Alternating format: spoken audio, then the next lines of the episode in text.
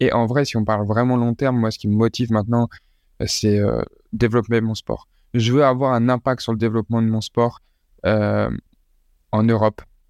Et je pense que je suis sur le bon chemin pour faire ça. En tout cas, c'est le début de la route, mais il reste encore beaucoup de choses à faire. Mais je pense que c'est la bonne route que j'ai prise. J'aimerais avoir, je sais pas, un impact, créer des camps, créer un média, de la médiatisation par rapport à ça. Peut-être acheter un, racheter un club plus tard, faire développer un club, etc., etc. Mais avoir un impact au long terme pour que ce sport puisse grandir ici.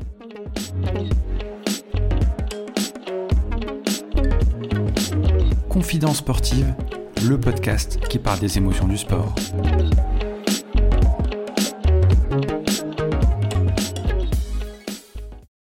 Il fait partie de l'un des plus grands clubs de football américain et il fait partie des meilleurs joueurs français âgés seulement de 23 ans.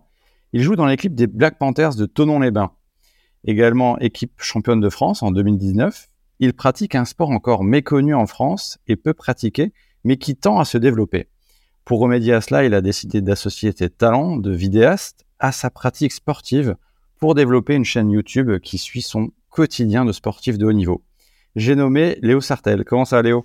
Ça va très bien. Alors meilleur joueur, on n'y est pas encore, mais on, essaye de s'entraîner pour le devenir.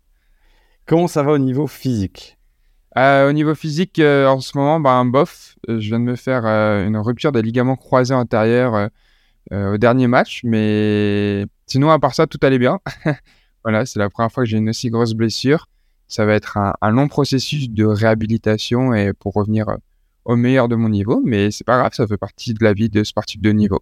Tu me disais en off que c'était un peu dommage par rapport aussi euh, à la saison que vous êtes en train de, réaliser euh, en club. Ouais, c'est une des meilleures saisons de l'histoire des Black Panthers. On est en demi-finale européenne.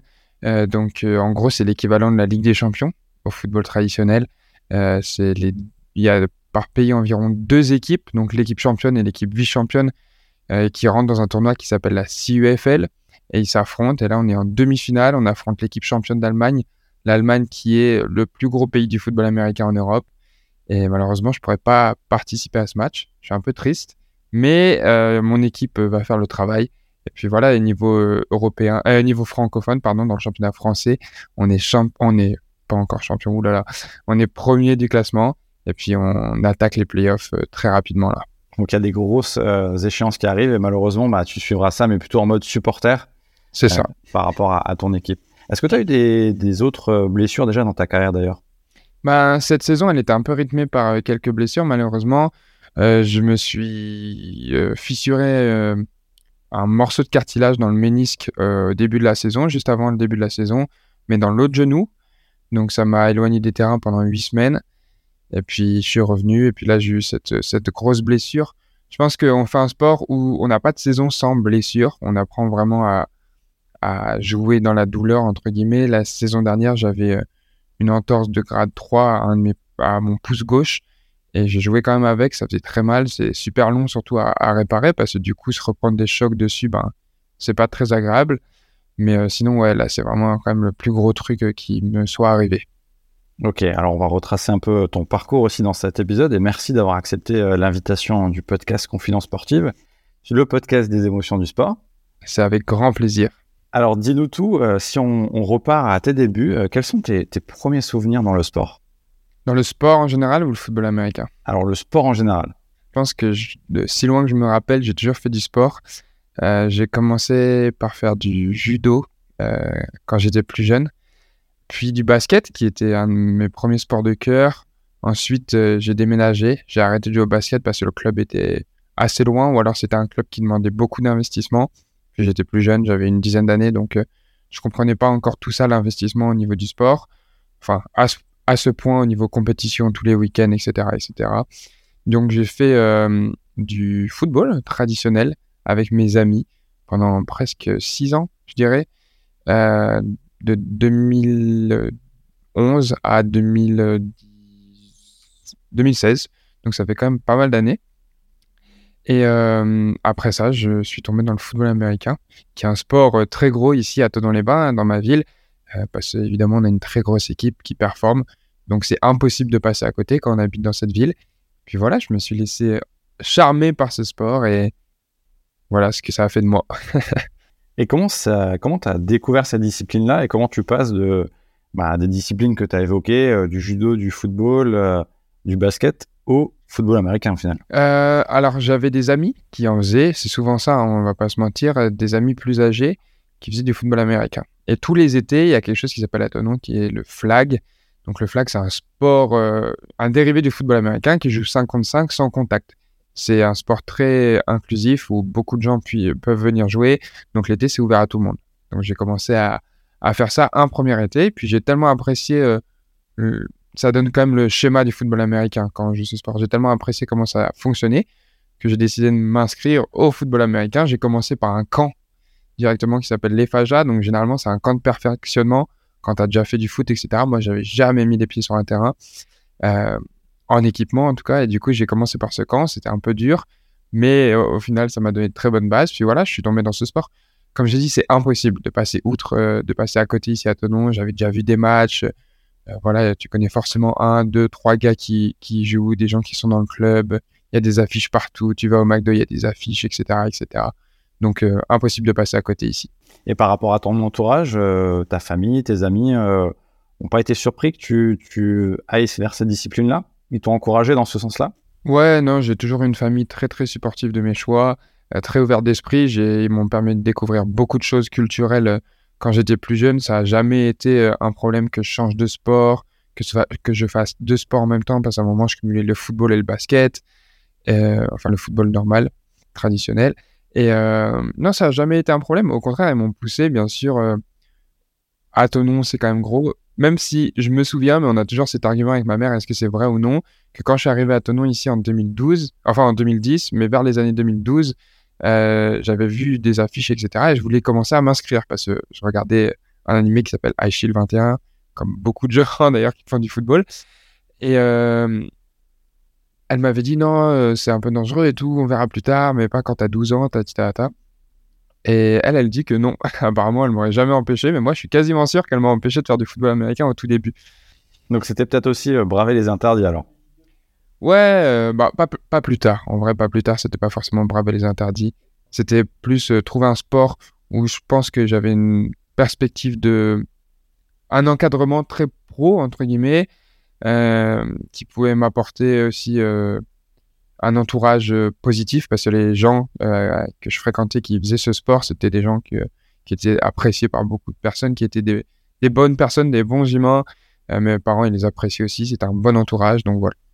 Alors, pour expliquer justement à nos éditeurs, auditrices, le, football américain, c'est spectaculaire, mais il y a surtout des, règles à respecter. Est-ce que tu peux nous expliquer euh, ce sport et euh, qui peut aussi s'apparenter à une partie d'échecs? Ouais, ouais, ouais euh, très très juste la comparaison avec les échecs. D'ailleurs, beaucoup de coachs et de joueurs de football américain sont très doués aux échecs. C'est un jeu qui joue beaucoup. pas moi, malheureusement. Faudrait que je m'y mette. en gros, c'est un jeu de gagne-terrain. Donc le but, c'est d'avancer sur euh, le terrain pour aller dans la zone adverse et marquer ce qu'on appelle un touchdown. On, a deux, euh, trois équipes distinctes au sein d'une même équipe. On a l'attaque, la défense et les équipes spéciales. Il faut savoir qu'un joueur qui joue en attaque jouera toute sa carrière en attaque, euh, généralement, mais il joue jamais en défense. Et il joue des fois sur les special teams, les équipes spéciales qui sont un mélange des deux unités. On prend des joueurs des deux unités. Euh, en attaque, le but, on a 4 tentatives pour faire 10 yards, qui est l'équivalent de 9 mètres 61, quelque chose comme ça. Euh, si on valide euh, ces, ces 10 yards, que ce soit en 1, 2 ou 3 ou même 4 tentatives, on a un nouveau contrat de 10 yards. Et de 10 yards par 10 yards par 10 yards, etc. En grattant du terrain comme ça, on essaye d'atteindre la zone d'en but. Évidemment, on peut faire plus de 10 yards sur une seule action. Si c'est une longue passe, une longue course de, je sais pas, 55 yards, on avancera dans ce cas-là de 55 yards. Et un terrain, ça fait 100 yards. Donc voilà, c'est ça les règles de base. La défense euh, doit arrêter l'attaque, l'attaque doit scorer. Et puis on a des gens qui mettent des coups de pied. Et pour euh, suivre un match, en termes de durée, j'ai l'impression que ça peut durer très très longtemps. Est-ce que c'est un mythe ou est-ce que c'est une réalité? Alors c'est une euh, mi-mythe, mi-réalité, entre guillemets. Ouais, c'est quand même long. Déjà, c'est un sport américain, donc il faut savoir que le temps euh, de jeu, c'est pas le temps que va durer un match. Quand on va avoir un match de foot traditionnel, c'est 90 minutes, on sait qu'on va avoir demi-temps de 45 minutes. Voilà. Un peu de temps additionnel, mais voilà. le football américain, nous, comme on le joue euh, en France, c'est 4 cartons, du coup, de 12 minutes. Donc, ça fait 48 minutes de jeu, mais un match ne dure pas 48 minutes. On n'a même pas 48 minutes de jeu effectif. Un match dure environ 2h30, je dirais. Et puis, en tant que joueur, on a environ chacun, donc dans chaque escouade, on a environ 8 minutes de jeu effectif. Voilà, donc c'est quand même le temps effectif et le temps de, durée euh, du match par rapport à, ce que tu disais, deux heures et demie, euh, c'est vrai qu'il y, a, y a un grand différentiel par rapport à ça. C'est quoi les qualités justement euh, qui sont primordiales pour être un, bon joueur de foot américain? Je suppose qu'entre l'attaque, la défense et, la partie spéciale, il y a des grandes disparités. Ouais, ouais, je pense que c'est le sport le plus inclusif du monde. Euh, J'ai pas peur de dire ça. On a de toutes les shapes, toutes les body size. voilà, on a des gros, grands, des petits, des rapides, des plus lents, des plus forts, etc. etc. Donc il n'y a pas un physique parfait, il n'y a pas euh, un physique prédéfini, même si quand même à peu près on rentre de plus en plus dans quelques standards. Par exemple, si tu fais 1m90 euh, pour 135 kg, tu joueras sûrement euh, sur la ligne offensive ou défensive. Donc protéger le quarterback ou alors essayer justement d'aller plaquer le quarterback. Et voilà, si tu es un gars rapide, assez fin, etc., tu joueras sûrement receveur ou euh, defensive back, ce qu'on appelle, donc ce qui couvre les receveurs. On commence à. Enfin, il y a de plus en plus, évidemment, des, des standards. Non, je dirais même, en fait, non. Il y a moins en moins de standards parce que quand on regarde la NFL, donc qui est la National Football League, la ligue professionnelle américaine de football américain, il y a quelques années, c'était vraiment, il faut être grand, super musclé et courir très vite pour jouer receveur.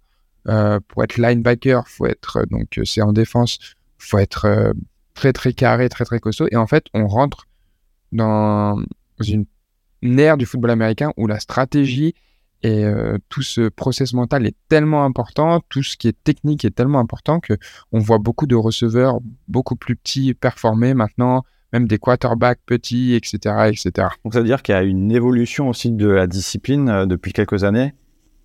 Ouais, ben je pense que c'est un sport qui évolue de chaque année et en permanence. Euh, c'est tellement un sport de stratégie où, au final, les stratégies, elles arrivent, elles se créent.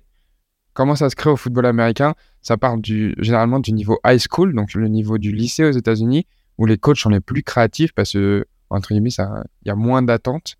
Donc de là, il y a des jeux qui se créent, des jeux en, en offense, en defense. Les coachs euh, universitaires, ils voient ça, ils s'en inspirent. La NFL voit ça, s'en inspire. Sauf qu'en NFL, tu vois, tu as un nouveau jeu qui arrive il y a directement des esprits pour les contrer. Et du coup, c'est toujours ce comment on renouvelle le football, comment on renouvelle euh, les attaques, comment on fait avec les éléments qu'on a aussi. Si on parlait des échecs, c'est toute équipe est différente, chaque équipe a des éléments différents et il faut savoir euh, les utiliser au mieux. Tu parlais justement du football américain et depuis quelques minutes, c'est la référence par rapport à cette discipline-là. Euh, est-ce qu'il il y a un vrai impact derrière sur le football américain en France? Comment vous vous inspirez ou non d'ailleurs du modèle américain? Ouais, je pense qu'il y a un impact un peu plus léger. On je dirais qu'il y a quand même des années de délai, entre guillemets, entre euh, le football en Europe et aux États-Unis, évidemment, notamment dû aux infrastructures, à l'encadrement, à la professionnalisation de ce sport. C'est un sport qui demande beaucoup de, d'investissement, de temps. Donc quand on joue en Europe, on est semi-pro, enfin même pas, on n'est même pas semi-pro, que dis-je, on est amateur. Donc euh, la plupart sont pas payés. Certains arrivent à, comme moi, à vivre entre guillemets de ça grâce à mon contenu, mais c'est pas le football qui me paye, c'est pas le club qui me paye, etc. Et du coup, c'est un sport qui demande tellement d'investissement que quand tu travailles, que tu travailles 35 heures, 40 heures semaine et que tu dois jouer en plus, c'est compliqué. C'est très compliqué de, lier les deux. Donc c'est pour ça que on se développe aussi moins rapidement, outre euh, la médiatisation euh, peu importante de ce sport. Comment t'expliques justement euh, la, médiatisation en France en Europe, bon, qui commence à attendre. Mais euh, pour moi, le, foot américain, c'est euh, le Super Bowl euh, en France une fois dans l'année. Ouais, mais déjà, on n'est pas des très grands consommateurs de sport américain en France, parce qu'on ne consomme pas le sport de la même façon. En Europe, même, je peux généraliser. déjà, le basketball, quand on parle de NBA, les gens consomment de plus en plus. Je pense que c'est le sport américain qui a le plus percé ici en Europe. Mais euh, le fait que ça s'arrête souvent, qu'il y ait des cartons, qu'il y ait des temps morts, etc., etc., c'est pas une consommation dont on a l'habitude en tant que consommateur de sport européen. Alors qu'aux États-Unis, il y a tout cette, cet état d'esprit autour du sport où on va voir un événement sportif, que ce soit un match NFL, un match NBA, on va pour tout ce qu'il y a autour. On va pour aussi les activités dans le stade, on va pour la nourriture, on va pour passer du temps entre amis, etc. On va pas juste voir le match. Donc c'est pour ça aussi, c'est des sports qui s'arrêtent beaucoup, c'est très fractionné. Après, on est obligé, hein. franchement, le football américain, ce serait impossible de jouer en continu. C'est des actions qui durent en moyenne une... 8 secondes, entre 6 et 10 secondes. Et on donne vraiment 100, 120% de nos capacités physiques entre ce court, dans ce court laps de temps. Et du coup, c'est impossible de faire ça en continu. Tu disais, bah, c'est aussi la culture euh, américaine, hein, la culture du sport qui est différente euh, de chez nous. Euh, est-ce que par rapport au football américain, toi, tu as aussi bah, tes créateurs de contenu sur YouTube est-ce que c'est aussi développer le sport de manière différente avec des highlights, avec des petits contenus pour justement inciter à aller voir la, discipline plus tard et s'intéresser à, y participer tout simplement Exactement, exactement. Euh, franchement, je pense que beaucoup de gens seraient surpris du nombre de personnes qui ne connaissent rien en football américain qui me suivent. Parce que mon but, c'est pas forcément de montrer euh, les matchs, ça tu peux en voir sur Internet, tu peux en voir partout. C'est de montrer comment ça se passe. C'est quoi la vraie situation de ce sport en France, en Europe, euh, est-ce que c'est vrai que tous les joueurs qui font ce sport sont des bourrins, se tapent toujours dessus et tout? Parce que malheureusement, c'est un cliché qui est encore parfois véhiculé. Là, on a de la chance, de plus en plus, euh, le Super Bowl est médiatisé, il y a souvent des intervenants, de plus en plus, on parle de ce sport. Vraiment, j'ai vu une explosion de la médiatisation de ce sport en France notamment, mais en Europe aussi, euh, ces trois dernières années. Et pouvoir montrer tout, toute cette face cachée, bah, moi, ça me fait trop plaisir. C'est ça que je veux faire. Je veux changer l'image euh, qu'a ce sport et je veux la développer et la faire grandir aussi. Comment tu as eu l'idée justement de créer euh, ce, compte euh, YouTube? Est-ce que c'est quelque chose qui te trottait dans la tête depuis un bout de temps? Est-ce que ça t'est venu par rapport à d'autres comptes que tu suivais également? Non, pas du tout. En fait, moi, j'ai toujours fait des vidéos YouTube. De plus loin que, je me rappelle, quand j'avais 11 ans, même avant, 9 ans, j'ai eu, euh, il y avait la caméra de ma mère et j'ai toujours filmé tout ce que je faisais. Je sais pas, j'ai toujours eu cette euh, addiction à filmer, à utiliser un logiciel de montage, à couper, à remettre ensemble, etc., etc. Que ce soit des vidéos de vacances quand on partait, quand on était jeune, ou alors des vidéos que je filmais avec mon frère dans le jardin. J'ai toujours fait ça. Quand j'étais au collège, je mettais déjà des vidéos sur YouTube, mais c'était des petits sketchs, des petits trucs. Euh, ça rien à voir avec ce sport que je ne pratiquais même pas à l'époque.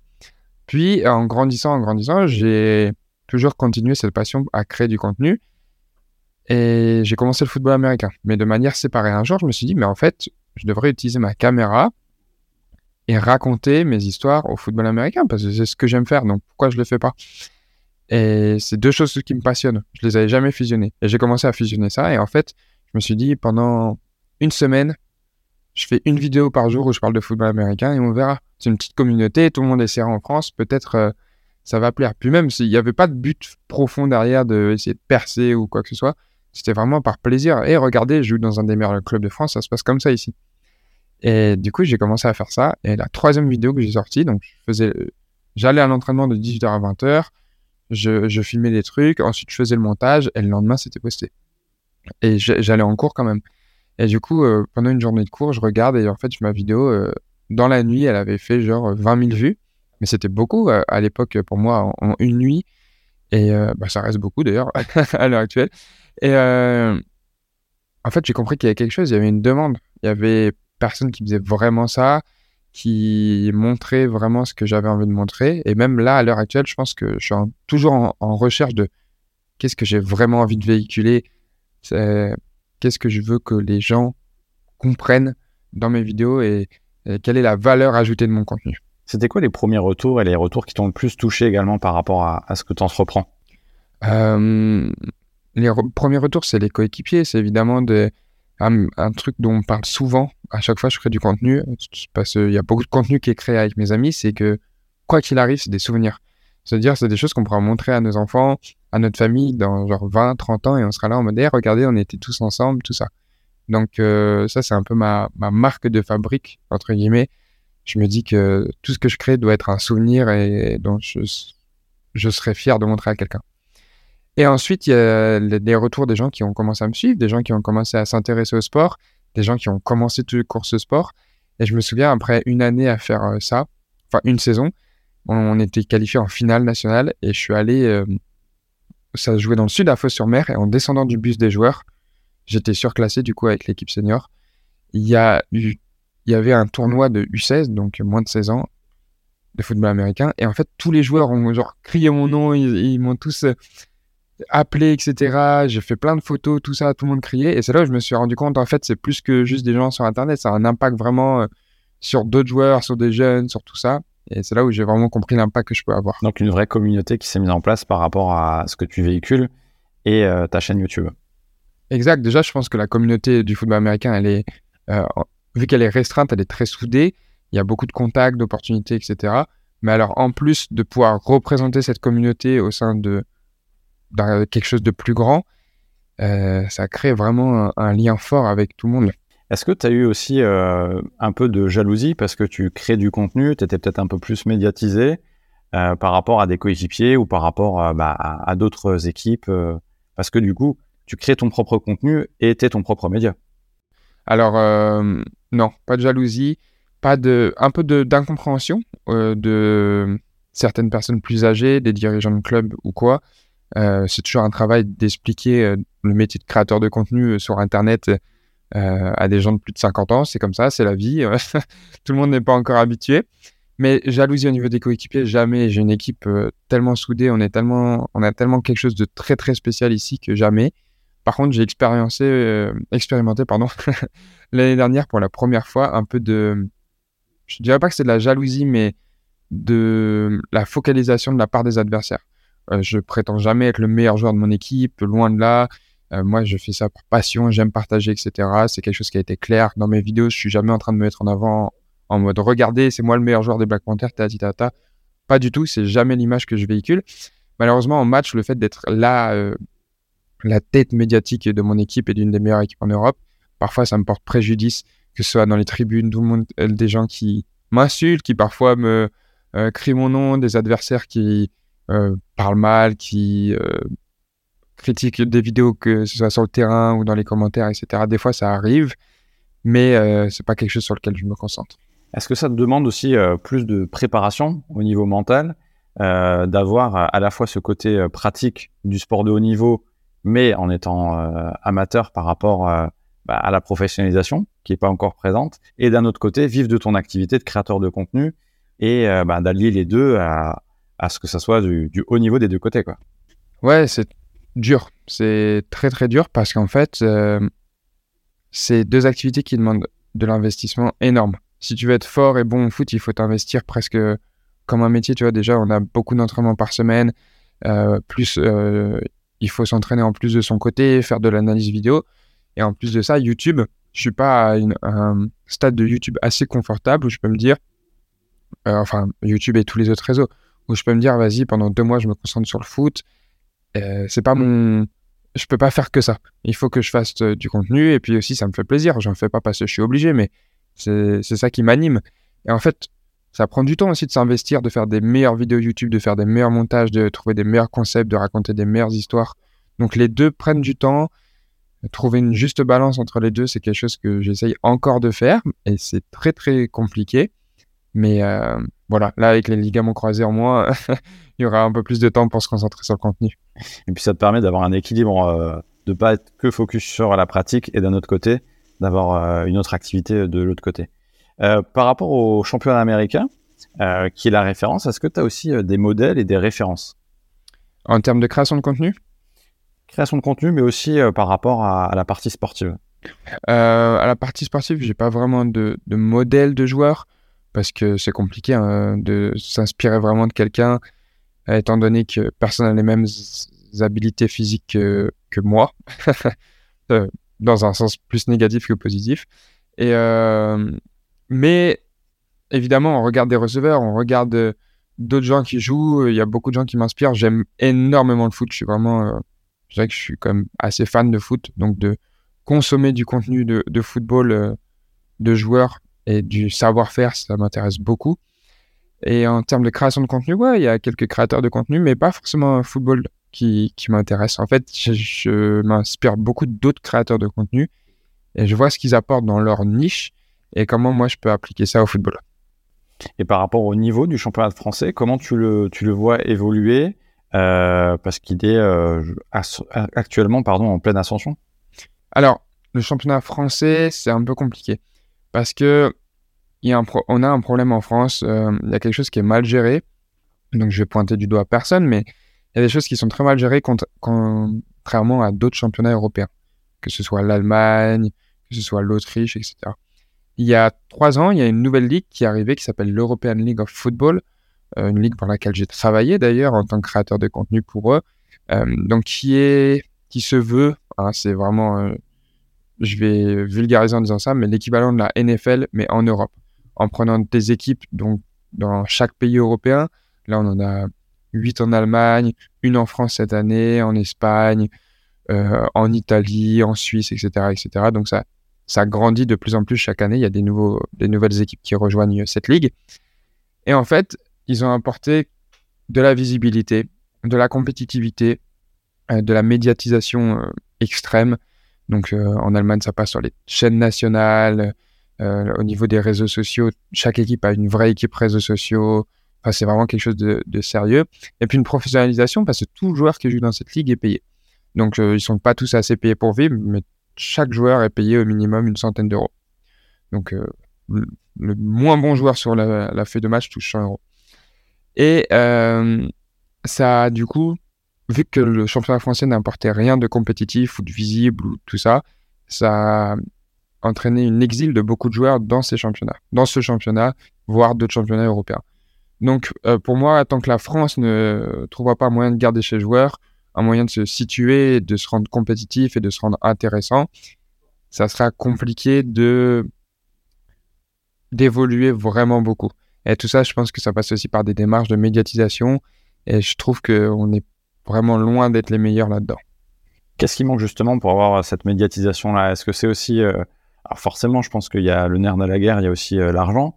Et peut-être euh, des droits télé, qu'est-ce qui pourrait permettre justement de, développer cette discipline?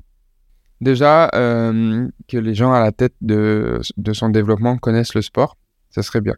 C'est compliqué dans ce sport d'engager des équipes de, médias et de marketing qui, du coup, font, ne connaissent pas forcément le sport, qui est un sport complexe, parce que euh, c'est quelque chose de tellement précis et que des fois, on voit des choses qui sont partagées sur les réseaux qui sont n'importe quoi en tant que joueur ou même en tant que fan, tu vois ça, tu dis bah non. Donc euh, ça. Ensuite, ouais, bien évidemment, le nerf de la guerre, c'est l'argent. Il y a un problème de d'argent, mais ça, on, ne peut rien y faire. On peut pas claquer des doigts et qu'il y ait de l'argent qui arrive. En revanche, euh, trouver des deals peut-être avec, comme tu as dit, des, droits télé, euh, des retransmissions de télé, aussi dynamiser le sport. En France, on a les matchs sont de plus en plus longs. Le corps arbitral, parfois pas tous, hein. il y a vraiment des très bons arbitres, ils sont essentiels au développement de sport, mais parfois euh, il y a des matchs où ils rendent ça euh, long, chiant, ennuyant pour tout le monde. Et c'est un problème. C'est un problème. En fait, tout le monde a son ego un peu. Euh, en France, déjà, je pense qu'on est un pays où, avec beaucoup d'égo. Mais que ce soit entre la fédération, les arbitres, les joueurs, les clubs, tout le monde, au lieu de tous parler et discuter en commun et essayer d'évoluer en commun, tout le monde est un peu assis sur ses idées et a du mal à faire entendre ses idées et à entendre les idées des autres. Est-ce que par rapport à, tout ça, toi, tu as des objectifs particuliers au niveau euh, sportif, mais aussi euh, plus tard par rapport à, ta chaîne? Alors, euh, niveau sportif, bah déjà, là, j'ai un nouvel objectif qui va être de revenir en force pour la saison 2024. c'est vraiment être mon focus principal. Je ne sais pas où je jouerai, je ne sais pas quand je reviendrai exactement. Ça, c'est des choses que je réglerai plus tard, mais là, il faut vraiment que je revienne. Euh, j'ai pas d'objectif sportif vraiment à, long terme, de jouer pro, de jouer tout ça. C'est pas vraiment dans mes capacités. C'est pas vraiment là où j'ai investi tout mon temps. J'ai envie de jouer avec du plaisir. J'ai envie de jouer à un bon niveau, à un niveau compétitif. J'ai envie de gagner des championnats, des matchs. Et euh, j'ai envie d'être entouré aussi de mes amis. C'est important pour moi. Je pourrais pas aller tout seul dans un club où je connais personne. Le fait d'être ici entre amis, même en famille, je dirais presque, ça crée quelque chose de très très spécial. Ensuite, au niveau des objectifs sur YouTube, il y a un petit chiffre que j'aimerais bien atteindre, c'est les 100 000 abonnés. Je pense que c'est un premier palier que j'aimerais bien atteindre. Et en vrai, si on parle vraiment long terme, moi, ce qui me motive maintenant, c'est euh, développer mon sport. Je veux avoir un impact sur le développement de mon sport euh, en Europe. Et je pense que je suis sur le bon chemin pour faire ça. En tout cas, c'est le début de la route, mais il reste encore beaucoup de choses à faire. Mais je pense que c'est la bonne route que j'ai prise. J'aimerais avoir, je sais pas, un impact, créer des camps, créer un média, de la médiatisation par rapport à ça. Peut-être acheter racheter un club plus tard, faire développer un club, etc., etc.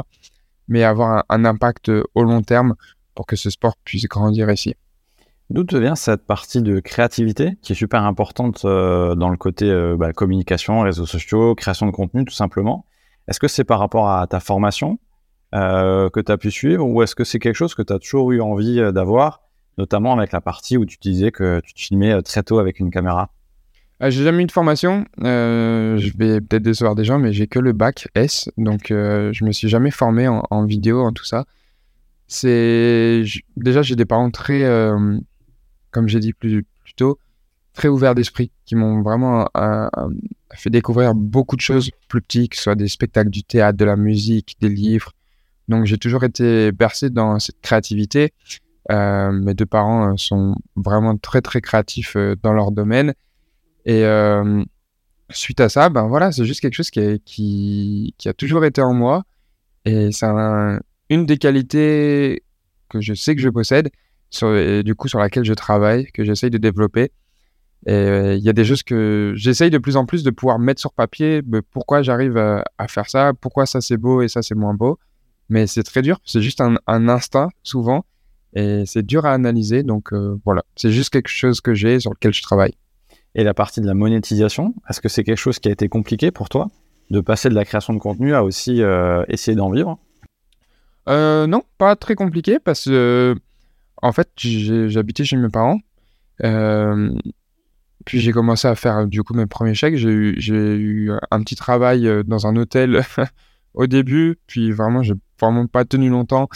Et après ça, euh, je vivais chez mes parents. Avant de faire de la création de contenu et d'être monétisé sur YouTube, j'utilisais mes entre guillemets talents de vidéographe pour faire des vidéos de mariage, des vidéos de sport, des vidéos comme ça, ce qui m'a permis de, mettre un peu de côté.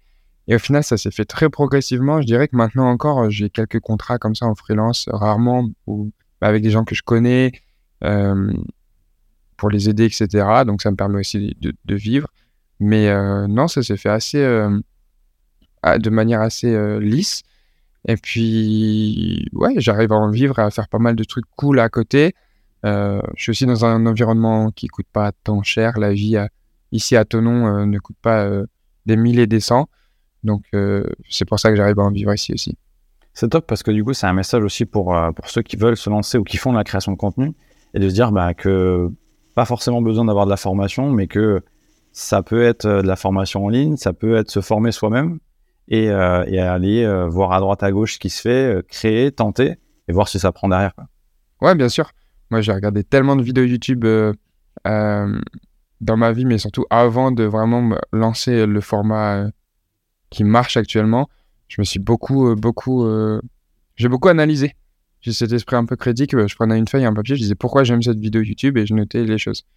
Et maintenant, il y a tellement de, tellement de chaînes qui forment, de comptes Twitter qui forment, des petits tips, etc. On peut tout apprendre sur Internet et donc ça vaut le coup.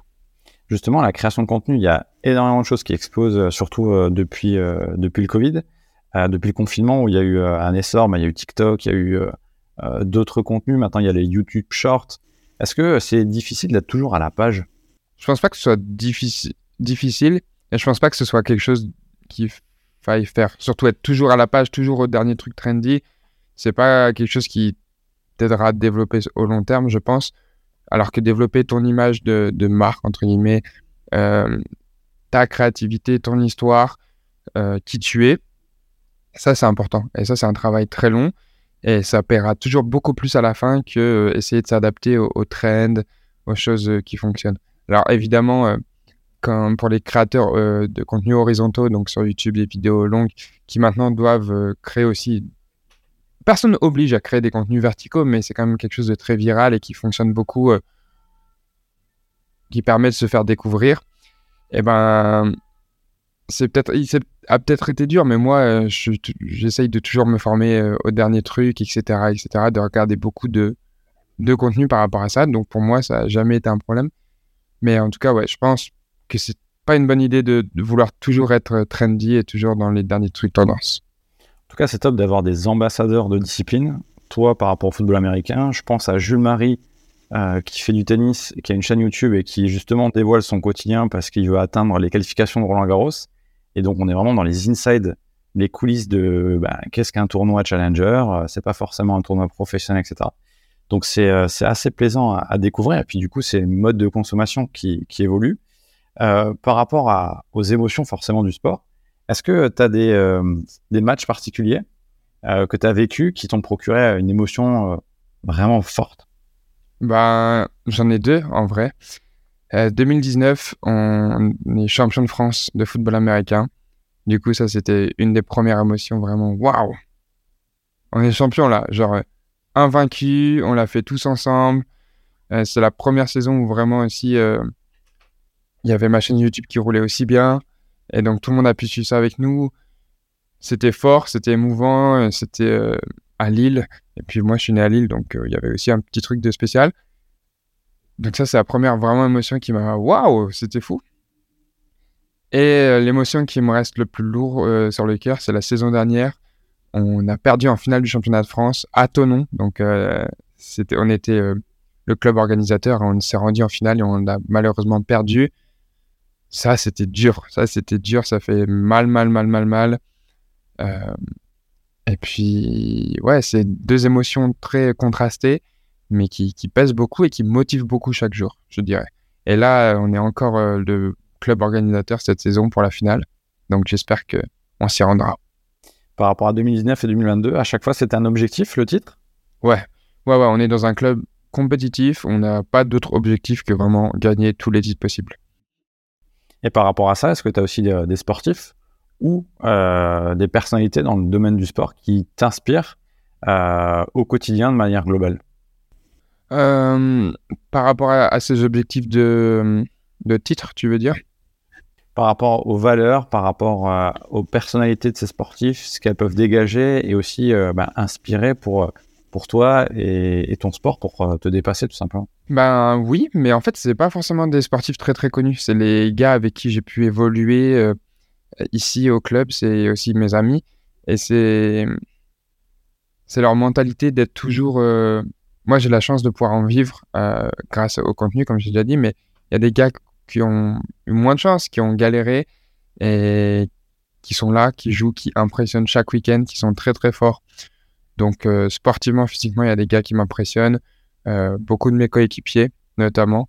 Euh, je dirais, je vais citer un nom, c'est Adel Babdil, c'est un de mes coéquipiers et je dis, c'est mon meilleur ami aussi. Et il est, c'est impressionnant. Un joueur comme ça, c'est une pépite. Tout club, de toute équipe, de tout sport rêve d'avoir un joueur comme ça. C'est la personne, si on a, si on est un peu en dessous, si on a un problème, tu sais que s'il a le ballon dans les mains, il va créer une étincelle et ça va lancer quelque chose. Cette année, on, est tellement soudés. Bah, on a chaque année été soudés, mais là, on a vraiment un truc de. On, s'appelle le bataillon, surtout la défense, en fait, s'appelle le bataillon. Euh, et ça crie, il y a quelque chose de très euh, communautaire et tout. On est vraiment euh, tous ensemble, très soudés, on passe énormément de temps ensemble. Donc, ça, pour moi, c'est inspirant. Et après, au niveau de, sportifs plus célèbres, pour en citer quelques-uns, je dirais que je sais pas, j'aime beaucoup LeBron. J'aime beaucoup toute la legacy qu'il a construit autour de son nom, de qui il est, euh, etc. surtout en, sachant d'où il vient. Il y a quelque chose de très grand. Euh, j'aime aussi beaucoup Stephen Curry euh, parce qu'il a changé le sport. En vrai de vrai, il a eu un impact sur son sport qui a changé pour toujours son sport. Même si on s'en rend pas compte là, je pense que d'ici une vingtaine, trentaine d'années, on se dira waouh, c'est fou. Le nombre de tirs à trois points qu'il y a eu depuis l'ère Stephen Curry euh, commence à impacter euh, le basketball. C'est fou. Le football américain, euh, il y a un peu moins de, de, storytelling, malheureusement, parce qu'en fait, c'est un sport qui est joué sous un casque, sous une épaulière. On reconnaît pas forcément les joueurs. Tu peux être un super bon joueur, un super bon jouer dans l'équipe championne de NFL, et tu peux marcher dans la rue et les gens te reconnaîtront pas. Évidemment, il y a des gens qui sont plus connus. Je dirais Odell Beckham Jr., qui est un receveur très très connu, qui est la tête du football américain euh, dans le monde. Euh, Patrick Mahomes aussi, qui est un joueur incroyable. Quels sont euh, tes objectifs? Enfin, Plutôt, est-ce que tu te projettes de pourquoi pas jouer à l'étranger? Parce que tu as parlé des États-Unis qui t'inspirent par rapport aux sportifs, etc. Tu as dit qu'il y avait aussi une conférence européenne. Est-ce que ça te plairait de jouer à l'étranger plus tard? Euh, ouais, je pense que j'aimerais bien faire l'expérience une saison. Je, je, vois pas ça comme un projet en long terme, mais je pense que c'est quelque chose qui serait intéressant à documenter et à partager. Donc oui, euh, ça m'intéresserait. Euh, j'ai déjà joué au Canada, à l'université, au collégial au Canada. C'est l'équivalent du d'une prépa, je dirais. En fait, c'est entre le lycée et l'université. C'est le cégep. Il y a ça que au Québec. C'est comme un community college aux États-Unis, je dirais. Et voilà, j'ai eu la chance de faire ça déjà. Mais bien sûr, pour une saison, pourquoi pas. Pour la suite, tes projets futurs de manière globale cette année, donc euh, bah, évidemment, euh, ça va être la rééducation, on l'avait compris. Euh, sur 2023, est-ce que tu avais des, autres projets pour te suivre et pour aussi ben, attirer un peu la curiosité par rapport à ton compte? Toute la fin de saison qui a suivi sur mes réseaux, donc on attaque les phases finales du championnat d'Europe et du championnat de France. Donc, serons-nous champions d'Europe et de France la même année euh, Pour savoir, il faudra suivre ça sur YouTube. À côté de ça, il y a mon premier événement physique qui va arriver au début de l'été euh, en région parisienne. Donc ça, ça va être très, très, très, très, très cool. Et je prépare euh, un voyage au Canada, États-Unis, pour voilà documenter un peu de la NFL, du football canadien, du football universitaire américain, aller visiter des universités, rencontrer des athlètes français qui jouent là-bas. Et puis euh, voilà, en fin d'année, euh, j'aimerais bien partir euh, dans un pays très fort au football américain dont on ne parle pas souvent, qui est un pays assez fermé avec une culture totalement différente, mais voilà, j'en dis pas plus. Assure. On va suivre ça sur, sur ta page. D'ailleurs, pour te suivre sur les réseaux, on fait comment? Pour me suivre sur les réseaux, on tape Léo Sartel, L-E-O-S-A-R-T-2-E-L. E Et puis c'est marrant parce que c'est mon nom sur tous les réseaux qui existent. Donc de TikTok à YouTube en passant par Instagram. Et euh, voilà, je pense que je suis quelqu'un qui partage la, vie de façon vraie et de façon cool. Donc on ne peut pas se tromper, on t'appelait au sartel, quoi qu'il arrive, on tombera euh, sur les contenus. Euh, par rapport à tout ça, pour avant de, conclure, quels sont en dehors du sport maintenant, pour parler de manière générale, ce qui te procure des émotions au quotidien? Alors je pense que malheureusement rien ne me procurera autant d'émotions que le sport. Mais s'il y a bien quelque chose qui me procure beaucoup d'émotions, c'est le storytelling, que ce soit raconter des histoires ou en, écouter. Je trouve que c'est tellement fou comment on peut véhiculer des émotions dans une histoire en changeant euh, deux phrases dans une histoire, dans la façon de la raconter. On peut vivre des émotions totalement différentes et je trouve ça impressionnant, toute cette psychologie de savoir raconter une histoire. La dernière question, c'est la carte blanche, Léo. Euh, quel invité euh, tu voudrais entendre dans le podcast Confidence Sportive, que ce soit quelqu'un du milieu du sport, coach, dirigeant, sportif ou autre? Euh, J'aimerais bien entendre mon ami et collègue Samy, qui est un créateur de contenu, et qui lui, donc Unseen Samy sur les réseaux, qui lui a choisi la branche création de contenu et qui a laissé de côté le sport. Et qui parfois a un peu de mal par rapport à ça d'avoir laissé le sport de côté. Et il vient de football américain? Il vient du football américain. C'est un créateur de contenu aussi autour du basket, autour des sports américains en France. Et puis, euh, voilà, il fait beaucoup de choses très, très qualitatives et très, très incroyables. C'est une très, très bonne personne. Bah écoute, merci pour la passe d'ess. Et puis, euh, le rendez-vous est pris du coup. Top. Léo, merci euh, pour tes confidences sportives. le podcast continue d'évoluer on va avoir plusieurs épisodes, notamment sur l'athlétisme, hein, qui, va, qui va sortir prochainement. Donc à suivre euh, sur les plateformes d'écoute.